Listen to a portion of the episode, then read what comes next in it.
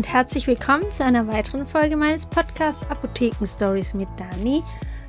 Heute vierter Teil des Corona Specials und heute geht es darum, wie ist das Testergebnis gewesen. Klar kann man sich ja denken, es geht ja um meine Geschichte, wie ich Corona erlebt habe, als ich Corona hatte.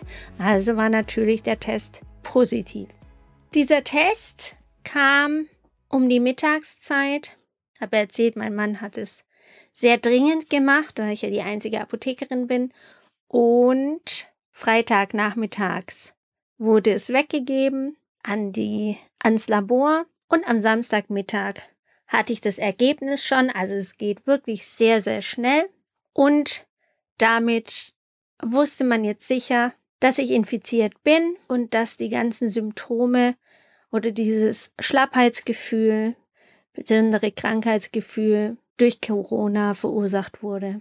Kaum, dass ich das Ergebnis hatte, hatten auch meine Söhne, die haben diese Corona-Warn-App gleich einen roten Bildschirm, nämlich dass sie in die Nähe eines Infizierten gekommen sind und nicht den Abstand eingehalten haben, beziehungsweise nicht die Zeit oder die Zeit überschritten hatten, wo man sagt, so eine Viertelstunde, ab dann gehört man praktisch zur Risikogruppe und äh, nicht Risikogruppe, sondern dann gehört man praktisch ähm, zu denen, die sich angesteckt haben können. Weil es geht nicht nur um den Abstand, sondern es geht auch darum, dass das Virus eine gewisse Zeit auch braucht, um sich auszutauschen, dass der, den ich jetzt angesteckt haben könnte, dass die Viren auch auf den übertragen werden und er sie einatmet, beziehungsweise die in seinen Körper kommen. Dafür braucht man einfach auch eine gewisse Zeit. Und klar, wenn ich mit meinen Kindern im Auto sitze und in die Apotheke fahre,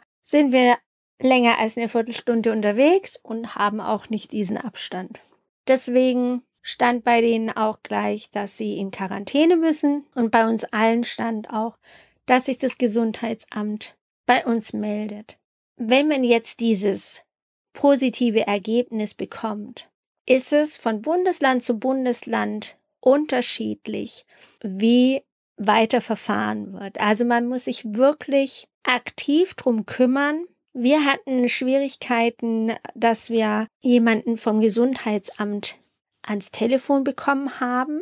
Wir haben wirklich warten müssen, dass die uns anrufen und sie haben auch, ja, innerhalb von ein, zwei Stunden hat man sich gemeldet, nicht bei mir. Bei mir hat man sich erst zwei Tage später gemeldet.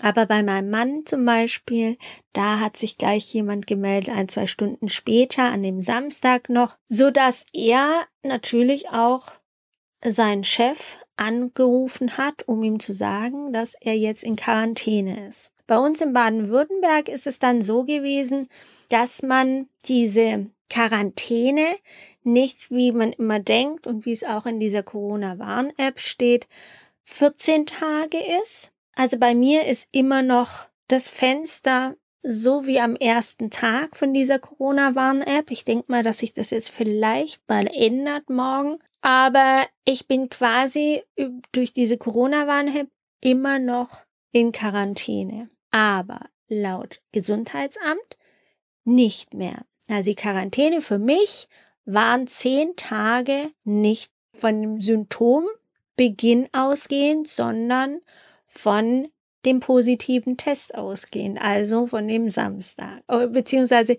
da, wo man den Abstrich gemacht hat. Genau, so war's. Der Tag wird genommen und dann zehn Tage Quarantäne und alle Leute, die mit mir Kontakt hatten, also Kontaktperson 1 ist auch wirklich nur derjenige, der diese Viertelstunde mit mir zusammen auf engstem Raum ist. Also keine Mitarbeiter, nur meine Familie waren Kontaktperson 1 und die musste ich dann auch angeben. Wer Kontaktperson 1 ist, muss diese zehn Tage in Quarantäne bleiben und noch fünf Tage zusätzlich, weil sie könnten sich ja noch anstecken am letzten Tag bei mir. Und dann geht man davon aus, zwischen zwei und fünf Tagen ist diese Inkubationszeit, das bedeutet, dass wenn man sich angesteckt hat, bis zum Ausbruch, also bis man Symptome entwickelt hat und sieht, bis dahin bleibt man zu Hause. Und das ist halt zwischen zwei und fünf Tagen, also maximal fünf Tage einschließlich noch dazu. Das heißt, bis zum 20. November waren die anderen in Quarantäne. Und dann wartet man einfach ab, ob man Symptome hat in dieser Quarantänezeit oder nicht. Und wenn man symptomlos ist, braucht man auch nicht nochmal einen Test machen, sondern kann dann einfach wieder rausarbeiten und solche Sachen machen.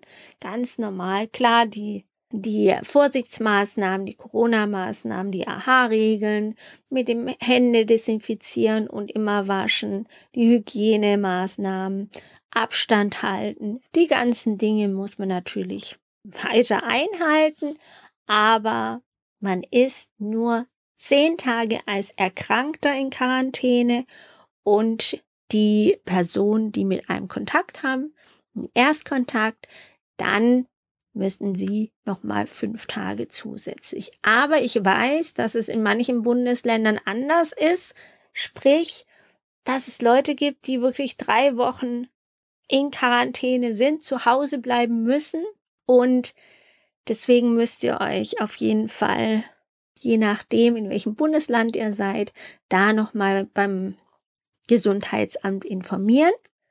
Bei uns war es jetzt so, dass wir diese 10 bzw. 10 plus 5 Tage hatten und danach ähm, hat das Gesundheitsamt bei mir jetzt nochmal angerufen und hat explizit gesagt, so hier keine Symptome gewesen, fühlen sich wohl und alles in Ordnung, sie sind wieder genesen, dann dürfen sie morgen wieder raus. Heute ist ihr letzter Quarantänetag. Wie sieht's jetzt aus mit wer zahlt es? Zahlt es die Krankenkasse, weil man darf ja nicht raus. Oder wer zahlt es? Das haben wir uns auch informiert. Und es ist so, man bekommt einen Bescheid, paar Tage später, schriftliche Anordnung, dass man zu Hause bleiben muss, dass man in Quarantäne ist und das kostet auch sehr viel Geld, wenn man erwischt wird, bis zu, glaube zwei Jahre Haft.